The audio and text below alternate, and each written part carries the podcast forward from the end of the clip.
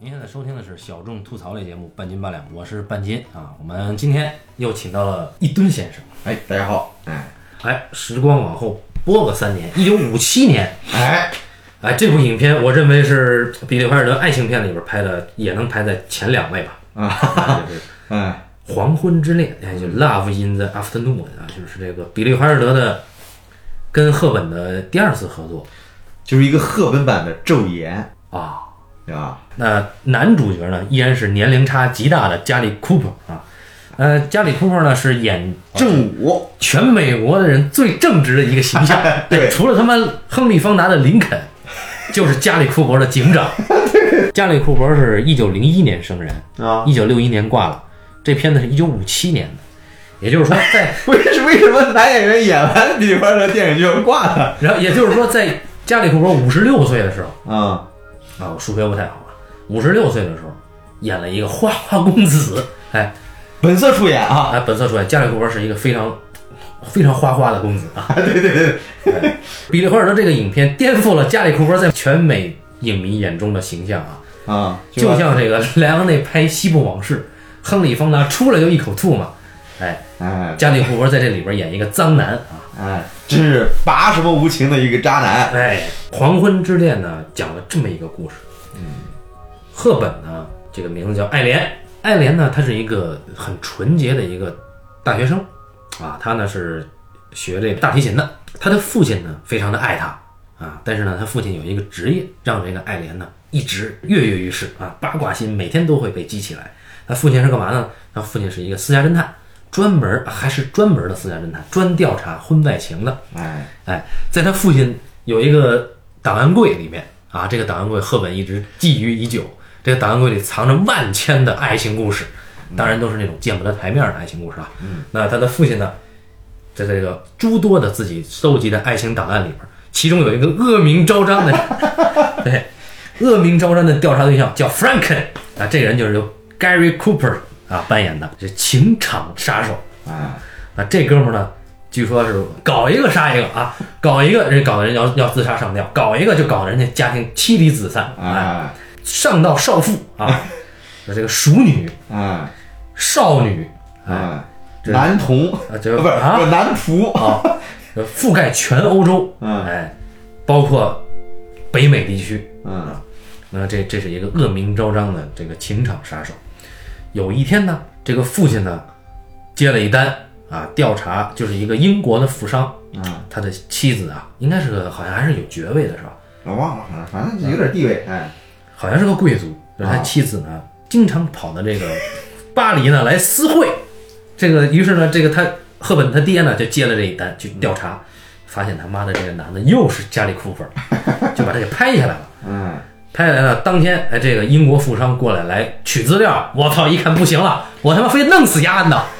于是这个英国富商呢带了一把手枪就去了，但是呢，这个时候哎，赫本呢她是个善良的姑娘，嗯，她呢在屋里练琴的时候呢，她很八卦，嗯她就一直对这个父亲调查的案件感兴趣。哎，她说我操，坏了，要出人命了。嗯，于是赫本本着人道主义的原则，就抢先英国富商一步到达了 Gary Cooper 的酒店房间。然后英国富商这时候晚到一步，哐当一脚踹门进来，拔枪就要开啊！结果一看，哎，这 Gary Cooper 搂的这个姑娘不是他妻子，是谁呢？是赫本。哎，哎，这个富商一看，哇，傻逼了，我傻逼，哥们儿啊，我傻逼啊！然后富商就走了。然后这这个时候，哎，原来是赫本先到一步，帮助 Gary Cooper 解围，替代了那个富商的妻子，嗯，哎，演了一场戏。嗯，可是呢，假戏真做来了一吻，哎，哎，假戏真做，这 Gary Cooper 是个流氓啊，占便宜能有够吗？对吧？一看这么好看的一个少女，对吧？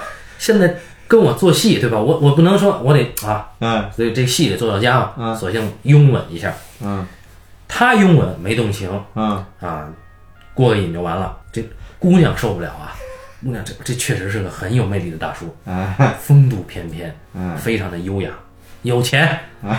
这个优雅到什么程度呢？他偷情的时候啊，嗯他喜欢他喜欢他呢，他是一个总统套房。他偷情的时候呢，他在套房里间，但是呢，客厅外间呢，他喜欢雇一个匈牙利的吉普赛人乐队，这是一个匈牙利四重奏乐队资深的乐师四位，在任何情况下都能演奏，而且演奏的这个乐曲啊，百转千回。啊，这盖瑞库克就有范儿啊，对吧？对对对随身带乐团啊，这个对对对对我操，赫本一下迷住了，而且赫本拉大提琴的，对吧？懂音乐嘛。对对对。然后哎，自此以后，赫本就受不了了。那天晚上，大叔跟赫本说，明天下午两点你来我的套房。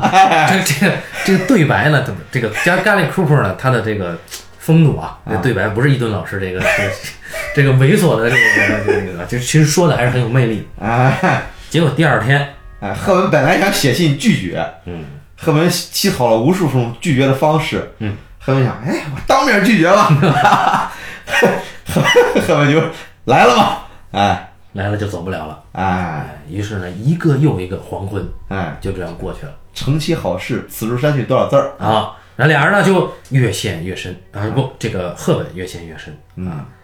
但是有一次，这甘瑞夫浪子嘛，嗯，总得走嘛，嗯他走了，赫本就受不了了嗯。啊，赫本就像丢了魂儿一样。嗯，又过了一年吧，一年哈，哎观众就是一年，哎，在一次音乐会上，对对对，中场休息，嗯。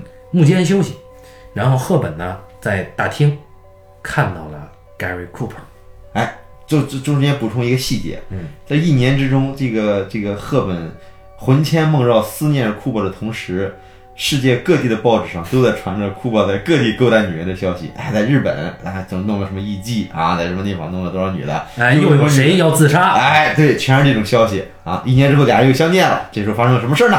哎，然后呢，赫本就遇到了 Cooper，又一次这种魂牵梦绕的情郎来了。对啊，于是赫本哎站在 Cooper 面前，啊，Cooper 没认出他来。哎，让我们想起了一个著名的小说，叫《一个陌生女人的来信赫本呀，我操，你这这这个无情啊，》啊！对啊，对对对，太薄幸了。啊，真是真是，你这说，哎，真是哎。然后赫本就受不了了。哎，但是呢，但不是，但是库珀跟没事儿似的。哎，哦，我想了你，后来这个一提醒，啊库珀想起来，哎，那太好了，明天下午两点咱们继续啊。对对，Cooper 想接上这头儿 啊那咱们接着来。嗯然后赫本呢，可以啊可以接着来，但是赫本反击，嗯哎，就是在继续跟 Gary Cooper 午后约会的时候呢，赫本编了一个又一个故事，哎，哎，说，我有多少个情郎？哎呦，赫本呢很很棒，他的父亲呢是有一个很牛逼的档案柜啊，这个就像那个《天龙八部》里面 狼环玉洞里面的藏书，哎，里面藏了各式各样的爱情故事。赫本就把这些所有这个故事里边的男主角变成了他现在的情人。他说：“我有一个哎开直升飞机的男朋友，啊，同时呢送给我脚链的呢是另一个这个可能是打曲棍球的男朋友，哎，但是呢有一个送给我项链的呢，就非得逼着我要要见面，不然就自杀的呢是另外一个富商，哎，他就把这些全部移植到了自己的身上，但没有他们一件是真的。结果哎，男人嘛，嫉妒心啊，哎，Gary Cooper 呢，就他妈越听越他妈窝火。赫本呢还装说：“哎，不行，我我只能跟你到三点，我我下去还还得还得还得跟人约了呢。”嗯对，结果这个妒火中烧啊！有一天，那个 Gary Cooper 呢，他他是个老板嘛，他喜欢把自己一些商业上的事儿录成备忘录。嗯，哎，有一天呢，是赫本恶作剧对着 Gary Cooper 的这个录音机，啊把自己的情史全给录了一遍。啊，然后呢，有一天赫本走了，Gary Cooper 以为赫本是去跟某个呃情人 C 去幽会去了，Gary Cooper 在这他妈的独自一人借酒浇愁，一边喝一边听着赫本录下的。我跟某情郎是，我跟某情郎是那么约的。同时啊，外面客厅匈牙利四重奏又响起，然后这是经典的一幕，Gary Cooper 一口闷完了，然后退一脚把这个餐车往外面一踢，然后那边那个 匈牙利乐师们啊手不停啊，然后一口一口跟着盖瑞科夫对干啊，然后在这个这个餐车来回来去的过程中呢，一车的酒全干完了，然后盖瑞科夫妈走第二天泡澡堂子醒酒去。泡澡堂子去，然后这几个这个乐师跟着就走了。匈牙利四重奏乐师跟着盖瑞库尔直接进了罗马浴室，然后盖瑞库尔在那泡，匈牙利乐师被这个水蒸气熏的已经快不行了，但是依然坚持的拉完了他们应该拉的旋律，浪让我们想起了泰坦尼克号。对船他妈都快沉了，我让我们拉完最后一曲，哎，哎，但是对幽默的处理呢，对。哎，美国人永远技低一筹啊！对对，那个他妈简直就是卡梅隆把那个拍成了英勇就义啊！哎，但是我们看比利怀尔德是怎么玩的，哎，然后一看盖瑞库尔动了真情。啊，这个赫本啊明明那个脚链呢，实际上是拿这个这个家里的一个破玩意儿弯的，不是什么真正的值钱货。嗯但是他所有的东西都就地取材，嗯让我们见识到这个女孩的幽默感和这个女孩的狡猾。嗯同时呢，也爱上了赫本这个角色。嗯，目前为止，所有的爱情片里的女性荧幕形象，《黄昏之恋》的赫本是我的最爱。是吧？哎，这实在是太狡猾了。但是呢，她所编织的一切谎言，嗯，都是为了她爱的这个男人。对对对哎对，所以这个盖库珀再也忍不住了，说我他妈要独占你！哎，在澡堂里泡澡的时候，愁眉苦脸碰到了一个人，那人一看，哎，哥们儿不是你吗？那人是谁呢？是这个影片一开始那英国富商 调查自己妻子定期跑巴黎出轨的那哥们儿，哎，被赫本给解救了。哎，那那哥们儿本来要杀那个哎，结果被赫本给解救了，也就是这个事件的肇始。他他妈又来了，不俩人泡澡堂子隔壁。然后呢，一看，哎，你以前不是这样的，怎么现在这样了？家里哭完了，胸中的苦恼是吧？对，给他倾诉了一遍。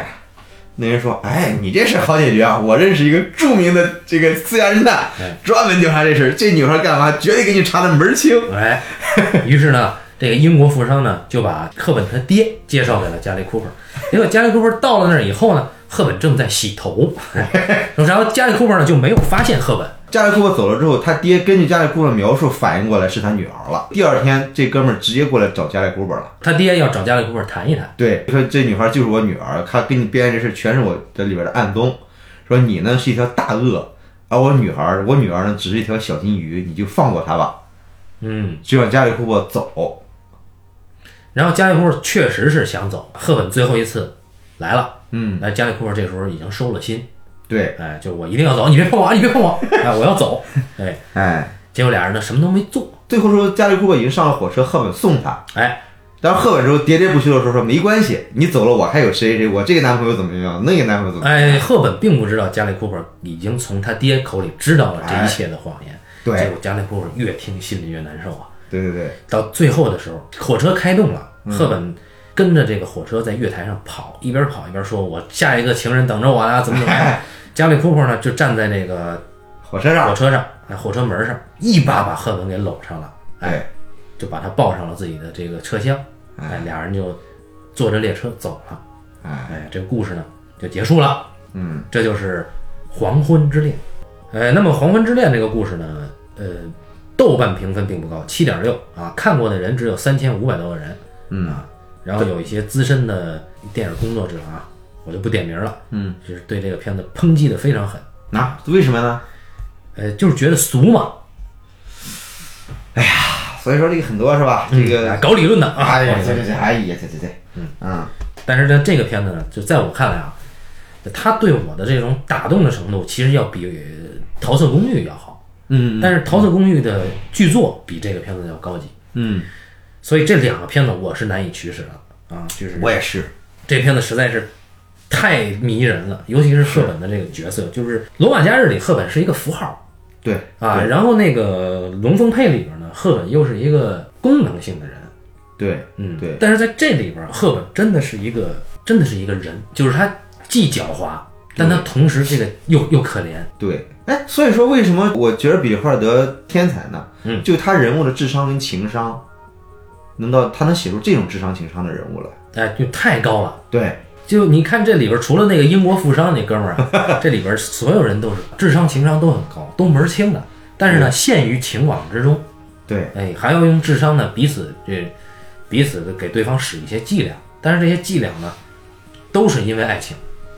对，因为我们经常见到是吧？这个爱爱情故事里边儿，一个花花公子，风流倜傥，嗯，然后呢，别的女人他他他说什么对对吧？唯独对女主人公是吧？一见倾心，从此之后再也跟其他女人没有了什么，然后只专注于这个这个女女一号，这叫典型的玛丽苏嘛，是吧？嗯，很多美国电影也玩这一套，对吧？但是你知道真实情况里边，如果说一个男的能有这种魅力，一个真正的花花公子，他是不可能为一个女人去改变自己习性的。嗯但是我们绝对相信一个花花公子他会真正爱上一个女人，这个我是绝对相信的。但是你说他为了这个女人，他断绝跟其他女人的性关系，这个我觉得不太可能，哎，对吧？呃，作为这个爱情片专家啊，一顿老师的见地，果然高人一筹。除非说有有有金钱利益或者有有方面的权衡，对吧？一个人他可能说为了一个婚姻关系，他舍弃自己的这种可能性，嗯这个是绝对可以的。嗯，但是你说他这人从此成为圣徒，就没了对其他女人没了性欲，我觉得这个太扯了。但是呢，彼得怀尔德电影里边人都是一样的，人就是人，嗯，对吧？谁都别改变谁，对吧？但是呢，他里边这个嫉妒心，哎，这是他人性里边自带的东西。嗯，那这他他他他这是他高明的地方，他不会说一个一个道德感的一个说教，他让这个人物去改变。当然，最后这个人物也也有了改变，他爱上了赫本，就是他真正理解了赫本对他的爱，哎，对这这人和人之间达到了一个沟通，嗯，对吧？什么是伪道德呀？伪道德就是一个标准符号化，但真正的道德，它一定是能你得理解对方的处境，你才能对吧？你体谅了对方，这才叫道德，这才是真正的道德。就你觉得那个金玉萌是伪道德？呃，不是金玉盟，我觉得也不能算是伪道德。我只是觉得金玉盟的剧作没有进入人物，嗯嗯我只觉得这个比利华尔德的人物，他对人物的体察一定是更深刻的。金玉盟里边那个爱情，我觉得也是，这个爱情本身还是挺可信的。就后来那个苦情那部分了什么，但是我觉得他的手段吧不是很高级啊，又车祸又什么的，太苦情了，对吧？但金玉盟是很容易打动女性观众的。关于比利怀尔德呢，我忘了介绍，就是之前我们聊过《辛德勒的名单》啊，那比利怀尔德曾经有意要拍《辛德勒的名单》啊，但是他没拍，因为斯皮尔伯格就是更快啊，那个拍成了另一种《辛德勒名单》。呃，而比利怀尔德是真正受过战争，就是他是从战争那个啊战火里面逃到美国，不知道他拍会是一个什么样啊？哎，那很可惜。比利怀尔德他因为他最晚一部电影是八十年代的，对吧？嗯他其实一直活到零几年。嗯比利华很长寿，活到九十多岁。就可能九十年代时候，比利华尔德还是有八十多岁的高龄，还是有那个体力去拍这个电影的。但我相信，就比利华尔德对人的认识比斯皮尔伯格是真的深刻多了。斯皮尔伯格未必对对人认识浅薄，但是比应该说比利华尔德对人的体验，因为他确实经历的事儿太多了。那么谈到比利怀尔德的这个剧作观念啊，就是比利怀尔德最开始入行是跟随着他比较佩服的一个导演叫刘别谦啊，也是一个移民导演。那么刘维谦的性观念跟比尔霍尔德，那俩人是如出一辙。一脉相承。啊，对这个这个欧洲人啊。对对对，尤其是我们知道这个刘维谦啊，英年早逝哈、怎么早逝的，对吧？啊，怎么早逝的？哎，那个刘别谦的代表作大家知道，你逃我也逃啊，然后什么尼诺契卡，啊啊对，比利赫尔德编剧，哎，然后呃，关于刘别谦呢，好莱坞有一个说法叫刘别谦的触动，哎，怎么英文原文就是刘别谦那个名字啊的 touch 啊，刘别谦的触动。那什么是刘别谦的触动呢？在比利怀尔德的那个工作室里面啊，摆了一行字，这行字写着刘别谦会怎么做。啊，哎，就是说，比利怀尔德他思考电影或者说是结构一个故事的时候，他会考虑刘别谦会怎么做。啊，当然，后期他有自己的风格了啊对，比利华尔德其实他的成就是比刘别谦还要高的。啊！对，什么是刘别谦的触动？我们播客有一个喜欢卖官司的啊，这个一棒老师，就是我的师弟，哎，一棒老师呢，他呢曾经在李安导演的作品里面谈到过刘别谦的触动，但是当时他只是提了一下，表示他知道刘别谦的触动，他他妈没有告诉大家什么是刘别谦的触动，我对这个非常不满意啊！我们今天经由比利怀尔德的口来简单说一说什么是刘别谦的触动。嗯，比利华尔德认为刘别谦对于喜剧的处理有自己的天赋。刘别谦发现，如果你说了一个二和另一个二，那么你就不用说，观众就知道他得四。嗯，哎，哎所以比如说在《龙凤配》里面，啊，那个伊顿先生举个例子，啊，这个赫文在法国的时候，不停的给他父亲写信，说我已经忘掉了 David 了，就威廉霍登啊，然后下一句是晚上除外，然后呢再下一句，我为了我为了彻底忘了他，我把他照片给撕了，然后呢那边读信的佣人说一松了一口气啊，太好了，结果下一句是请给我寄一卷透明胶来。哎，所以比利怀尔德说，刘别谦呢总是站在一个设定好的情境里面，藏着暗讽。哎，只要观众自己把它拼起来，观众自己就能收获笑声。哎，刘别谦式的触动，在比利怀尔德就这儿解释为一种暗讽的力量，对，而且是不直接说的，所以有魅力的设计都是不直言的，对，尤其他那个最搞笑的那个喜剧啊，我认为最搞笑的喜剧，叫《玉女风流》。哎，对，讲一个在西德的一个可口可乐公司啊，战后，哎，可口可乐公司的老板是由一代好莱坞黑帮片大亨 啊詹姆斯卡格尼扮演。啊，对，卡格尼的最后一部电影，哎哎，那里边卡格尼的德国秘书，这个德国秘书呢，整天毕恭毕敬，哎，以纳粹的方式来效忠卡格尼。对对对。然后一开始对这个卡格尼说说这个说说卡格尼说到希特勒了什么啊？希特勒是谁？我们都不知道。你干嘛？当时我在地下，嗯啊，我在地下运动啊，不是我在地下开地铁啊。德国什么事他完全不知道。然后电影呢最后要结束的时候，来了一个小报记者，要揭露卡格尼的种种行为。就他秘书跟那小报记者突然间行了一个军礼，说什么什么啊，什么什么这个这个首长你好，卡尼问你们认识吗？这个这个这个他秘书说啊，我们在党卫军的时候他是我领导。在这个比利怀尔的访谈里边，比利怀尔德说，高雅的使用超级笑话。你听了一个笑话，你感到很满足，接着有一个比它更大的笑话，一个你没有完全没有预料到的笑话，这就是留别谦式的触动。对，哎，哎，比利华尔德确实玩的是炉火纯青啊。关于这个《黄昏之恋》呢，其实它并没有一个所谓的爱情片的深度，因为爱情片你要说负载了更多的意义的，那肯定所谓的那个《乱世佳人》啊，嗯，它更有它的那个时代的意义。对，但是呢，从刘别谦开始，比如说《爱情无忌》就《Design for Living》啊，就一个女人搞两个男人的这个故事啊，到比利怀尔德的这个《龙凤配》以及《黄昏之恋》，这里面的男人女人都有自己的道德瑕疵，对，哎，但是呢，都是活生生的人。所谓的这个爱情的深度哈，那么我们就牵扯到刚才一直一吨念念不忘的一个片子，叫做《金玉盟》。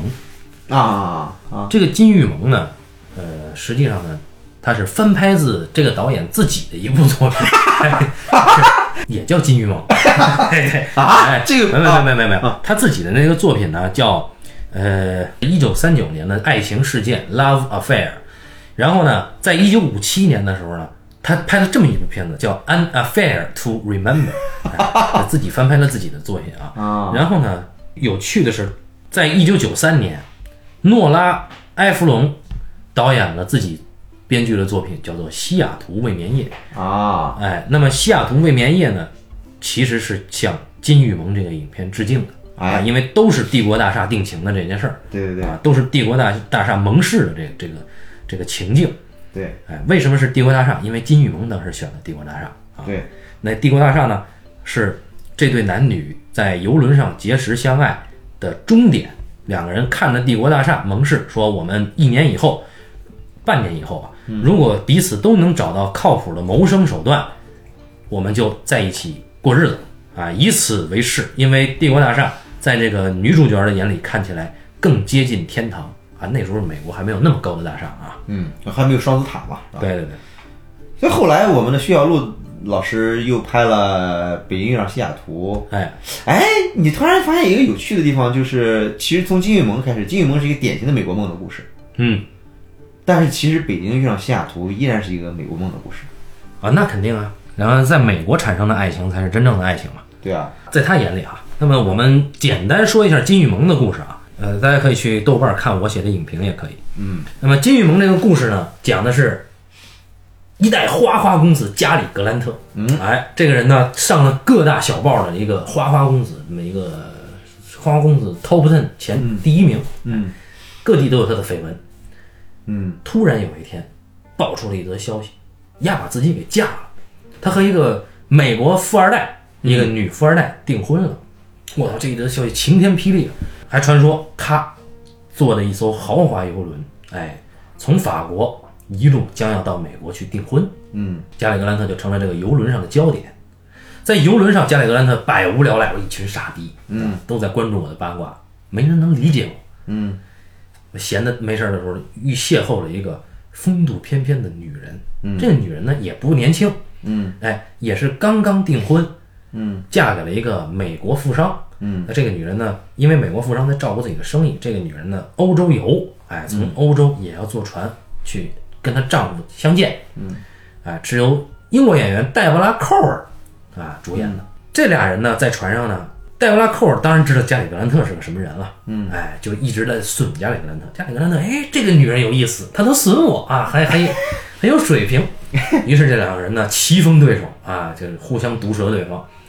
两人呢就暗自产生了一些兴趣，嗯，然后呢几番交际，两个人呢逐渐了解到了对方。这个时候呢，加里格兰特所乘的这艘游轮会在意大利的一个岛上停留，嗯，那么在这个岛上停留的时候呢，加里格兰特邀请这个戴布拉寇尔说：“你跟我一块儿啊去看一个人。”去了以后是一个哎风景如画的一个世外桃源，嗯，在那里边呢是加里格兰特的奶奶住在那儿，独居啊，一个老太太。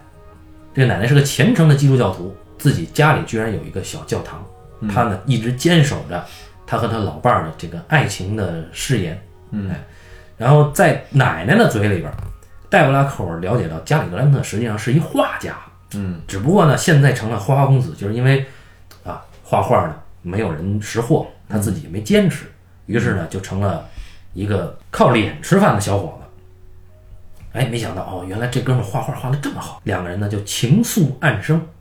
结果上了船以后，在船上的这些中产阶级的这种异样的眼光之下，反而催生了两个人的叛逆情绪。嗯，两个人就好了。嗯啊，结果船到纽约，两人注定要分开，因为各自有各自的订婚对象。嗯，两人指着帝国大厦说：“哎，以此为誓，半年以后，如果我们各自能找到生计，就要在一起。”结果，两个人各自回去跟自己的另一半摊牌了。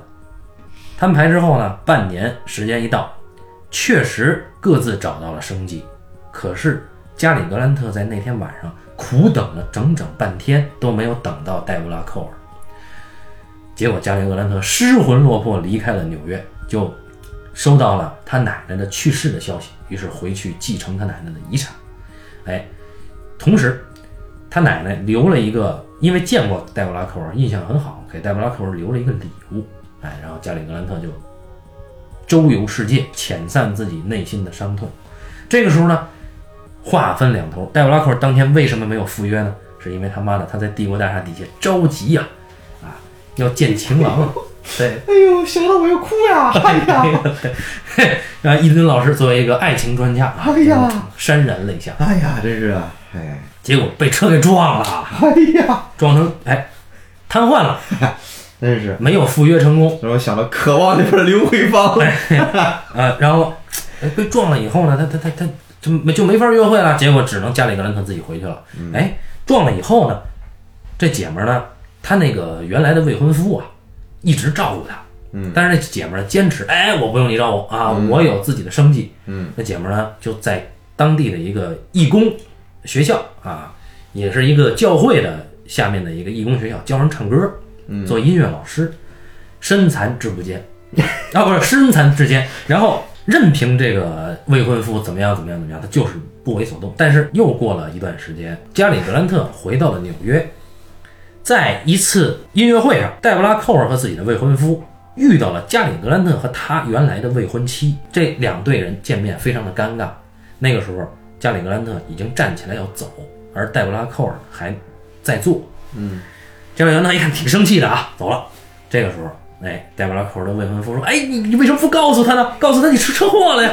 哎，戴布拉寇尔说：“不。”啊，这个时候特写给了戴布拉寇尔一个瘫痪的轮椅。啊哎哎，然后戴布拉寇尔说：“我就不说，哎，是一种尊严啊。”哎呀，这个就不说呀。哎，然后呢，这个时候呢，这个加里格兰特呢越想越气，为什么我苦等了那么久，到现在你见面一点表示都没有？哎，于是他就想到一事儿，哎，我手上还有奶奶送给他的礼物呢，嗯。我借着这茬我去找丫去，嗯，哐当一踹门就进来了。哎呀，这说哎，圣诞夜啊那天是说，我说我我我我我跟你谈的事儿啊，嗯。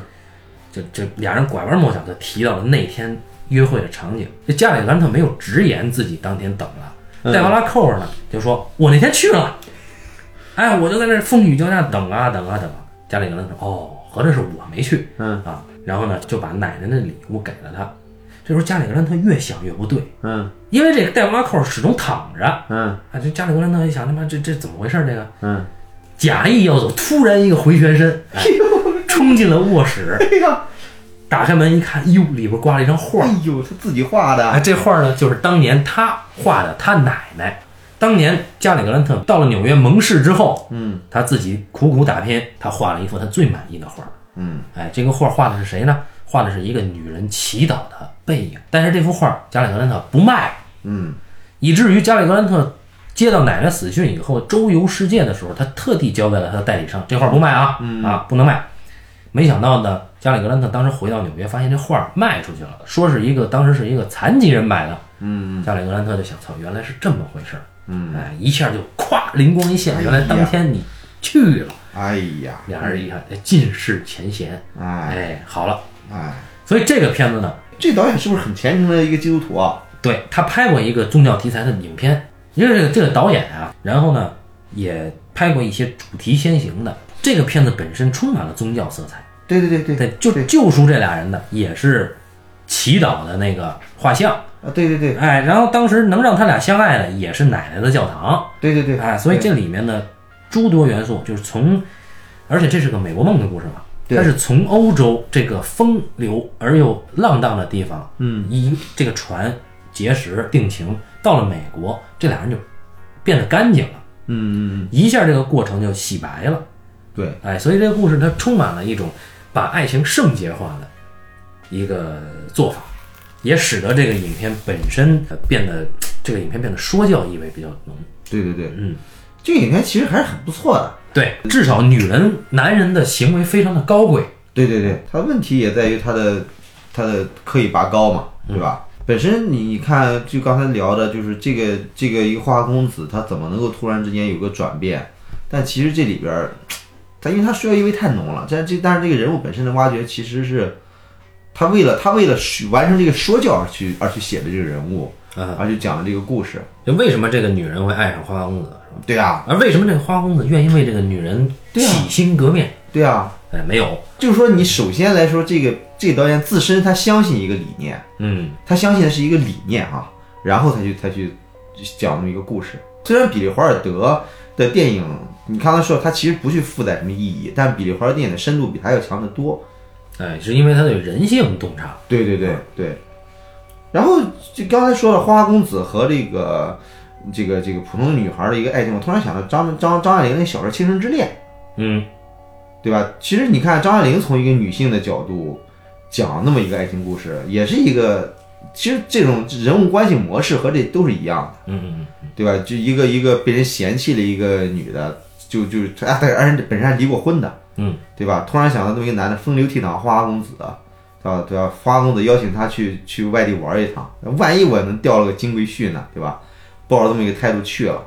然后呢，刚才你说的说的那个那个，刚才加里格兰特不是他有个奶奶庄园，嗯。我突然想，就那一刻的时候，当一个女的看到一个一个风流倜傥的一个公子有那么一面的时候，一定会很容易就爱上这个男的。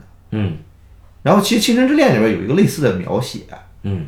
当有有一次那个男主人公带着这个白流苏到了一个废墟里边，男主人公突然间感感慨了一下这个世事无常还是怎么着了，反正那么意思，当然不会这么浅薄了。嗯然后呢，白流苏突然发现，哎，这男的还有这么一面。那一刻之后，那白就白流苏之前的时候跟这男的打感情牌什么的，总是被这男的占了先机。他他发现他自己玩不过这男的，啊然后那一刻的时候，这女的突然间发现，哎，这男的好像有着真诚的一面。嗯后来的时候，这个这个白流苏也陷入了情网。嗯但是本来这个男的就是个花花公子，对吧？你看张爱玲是一个多么苍凉的一个人，嗯他对人的洞察可是极其深刻的。一个一个花花公子怎么可能说为一个女的去改变他呢？但后来战争来了，他们被困在香港了，不得不俩人就成了一个小夫妻了，对吧？俩人确实长相厮守了，但不是因为爱情长相厮守，是没办法了。嗯这这，我觉得这是比较深刻的一个处理方式。这个《金玉盟》这里边呢，就是把加里格兰特这人物啊，其实是用理论化说法，就是很客体化，又帅，又有趣，又幽默，花花公子，然后又有又有又有才华，嗯又有一个什么奶奶，对吧？还有这么一面，就是他他确实完全客体化的一个人，他不是一个活生生的人。相对有一点主题先行的意思。对对对对，我们岔开了啊，就这个作品它不是赫本演的哈，所以最后我们要收回来，就是再说一个，也不是怀尔德导的，但依然是赫本演的，叫《蒂凡尼的早餐》。哎，那这个片子原作非常有名啊，杜鲁门·卡波特，对，呃，《冷血》的作者。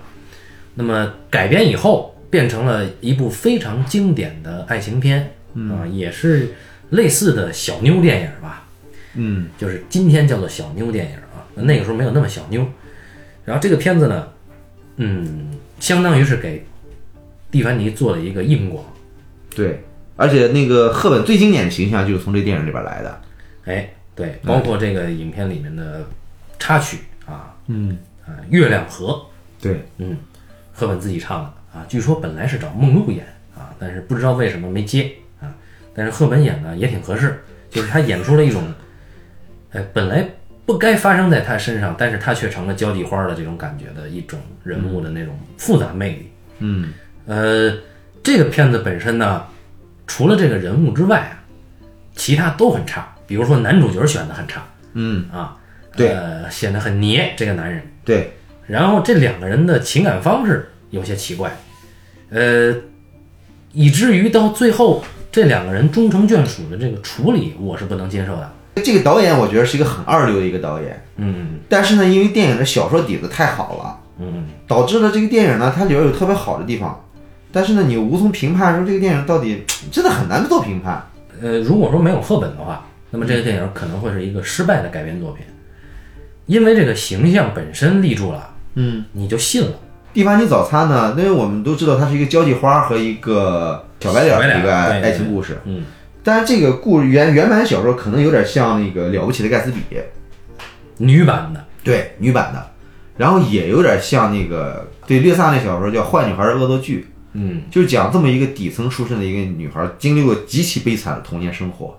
就这个女孩本身，她是一个，她是一个很真诚，然后又一个绝对不会有任何安全感的一个女孩，嗯。所以她她追求的是自由的生活。嗯。她本质上是一个追求自由的人，但是呢，她又她她追求自由的方式就是她不断的获取金钱。不断的离开原来的那个对。呃所谓就是她会认为那个是一种禁锢对。啊，对，离开原来的环境。所以他注定是一个悲剧人物。嗯而小说里边也写了，最后是一个悲剧的结尾。啊，这更有魅力。对，然后电影里边儿为了好莱坞的圆满大结局是吧？最后俩人在雨中相吻，这这个，哎变得非常的 low，哎，对对，非常的不可信。就是，呃，这样一个女人啊，嗯，呃，其实这个影片里边的女性角色塑造的非常成功。就在我看来啊，爱情片，尤其是女主角挑大梁的爱情片，嗯，女人这个角色本身她必须有自己的幽默感。嗯，那么蒂凡尼的早餐，包括刘别谦的爱情无忌以及黄昏之恋，包括龙凤配这里面的女主角都是非常有幽默感的女人。无论是机智的对白，还有一些很狡猾的行为，都是她们主动做出来的。那这种女人就非常的迷人。那在这里边，她才能够称得上女神，而不是说《罗马假日》里面那个就是女神。对在在我看来啊，对对对因为《罗马假日》那个就是他不在地上待着，呃，所以在《蒂凡尼早餐》里边的赫本里面很多的行为，就你会觉得，哎，这个人他要比这个这小白脸是个作家嘛，嗯，重操作家的梦想，就你显得很显得很励志。对，但是赫本他这个人，他的幽默感本身要比这个小白脸找回自己最初的理想的这个过程值钱的多，啊，有魅力的多。说到经典好莱坞和新好莱坞哈，嗯，其实新好莱坞的时候是一个电影语言的一个进化。对，那么刚才说的，其实旧好莱坞它有一个有个陈腐的一个模式，嗯即便是比利·华尔德这样导演，依然在这个模式里边做戏。嗯那么比利·华尔德在八十年代的时候曾经拍过他最后一部电影，那个电影叫什么来着？我忘了。就为什么那部电影很失败，就是因为比利·华尔德到这把岁数好像灵气已经没有了，但是只剩下一个旧好莱坞的一个模式了。所以说，就是当那个两个两个演员依然是他他以前的那两个演员，就是演《逃脱公寓》的那个那个哦，那两个对哦，逃逃不不不是男女演，《逃脱公寓》那那哥们儿杰克莱蒙，对杰克莱蒙跟他另外一个铁铁杆搭档，俩人经常演喜剧的。嗯另外就是就是俩人也，这他俩不是还演了《满城风雨》嘛？所以说后来那个戏剧，你发现比利·华尔德确实已经力不从心了嘛。嗯就是说新好莱坞跟旧好莱坞的运动，一个方面是电影语言的进化，嗯就是它越来越生活化，越来越纪实了嘛，越来越写实。另一方面是表演，表演是方法派，对吧？到新好莱坞的方法派就已经大行其道了。嗯，它不再是以前那种戏剧式的表演了。所以说就是这个电影这个小说这个《蒂凡尼早餐》哈，我觉得《蒂凡尼早餐》这个小说完成度一定是特别高的，它比了了不起的盖盖茨比还要晚这个小说，但是我觉得当年的电影语言有点赶不上这个小说。超前了是吧？对，这个小因为文学已经进化到那个程度了，但是电影还没有到那个程度。所以你看那个了不起的盖茨比，看那个原著小说的时候，他那因为美国小说往往都是很视觉化的，如果我们看那个小说处理，我相信在在在那个年代的好莱坞是很难完成这个小说的。嗯，《蒂凡尼早餐》里边赫本这个形象一定是一个特别特别有意思的一个形象。我我觉得它它既有这个这个年代的一个限制，电影语言的限制，另一方面又有本身小说和电影之间这个这个这个语言的一个限制。嗯，他即便是能能好的话，你看你看那个那个电影，那个电影很多，它不像比利华尔德电影那样结构那么明确，上推进，那个电影还是很小说化的。嗯，所以以至于当那个电影里边赫本的前夫出现的时候，你就说这一段戏甚至拿掉都行。很突兀了那段戏。对嗯，对，但是在小说里边，我们知道一定是说主人公对这个女孩发展的一个，就一一定是颠覆这个这个他对这个女孩的认识的。嗯，电影里边也是这么做的。对对，但是做的不好嘛。嗯，蒂凡尼的早餐啊，大家打分儿打的那么高啊，它本身本身是值得推敲的一个作品，但是人物塑造还是占了原著的便宜啊，对还是成功的。对，那说回到我们的专题，就是开了两个专题，接下来我们会系统的找一些比利怀尔德的作品，比如说啊《控方证人》，嗯，还比如说这个倒扣的王牌，倒扣的王牌啊，还有这个七年之痒或者热情似火之类的啊，桃色公寓，嗯，失去的周末都有可能会提。所以，呃，在比利怀尔德自己说呢，他说他他是每次痛苦的时候他就拍喜剧，嗯，当他心情愉快的时候他拍正剧。所以，我们来依据比利怀尔德的心情来去一步一步的做一个这个我们的比利怀尔德专题。同时呢，对于经典好莱坞时代的爱情电影啊，这个黄金好莱坞的爱情电影这个专题呢，我们尽量去找一些从三十年代开始一直到六十年代这里面值得讲的，比如说《费城故事》啊，《一夜风流》等等等等吧，我们会逐一去分析，当然也要看心情。那这次就先聊到这里啊，感谢大家收听这一期的半斤八两，咱们下期再见。好，再见。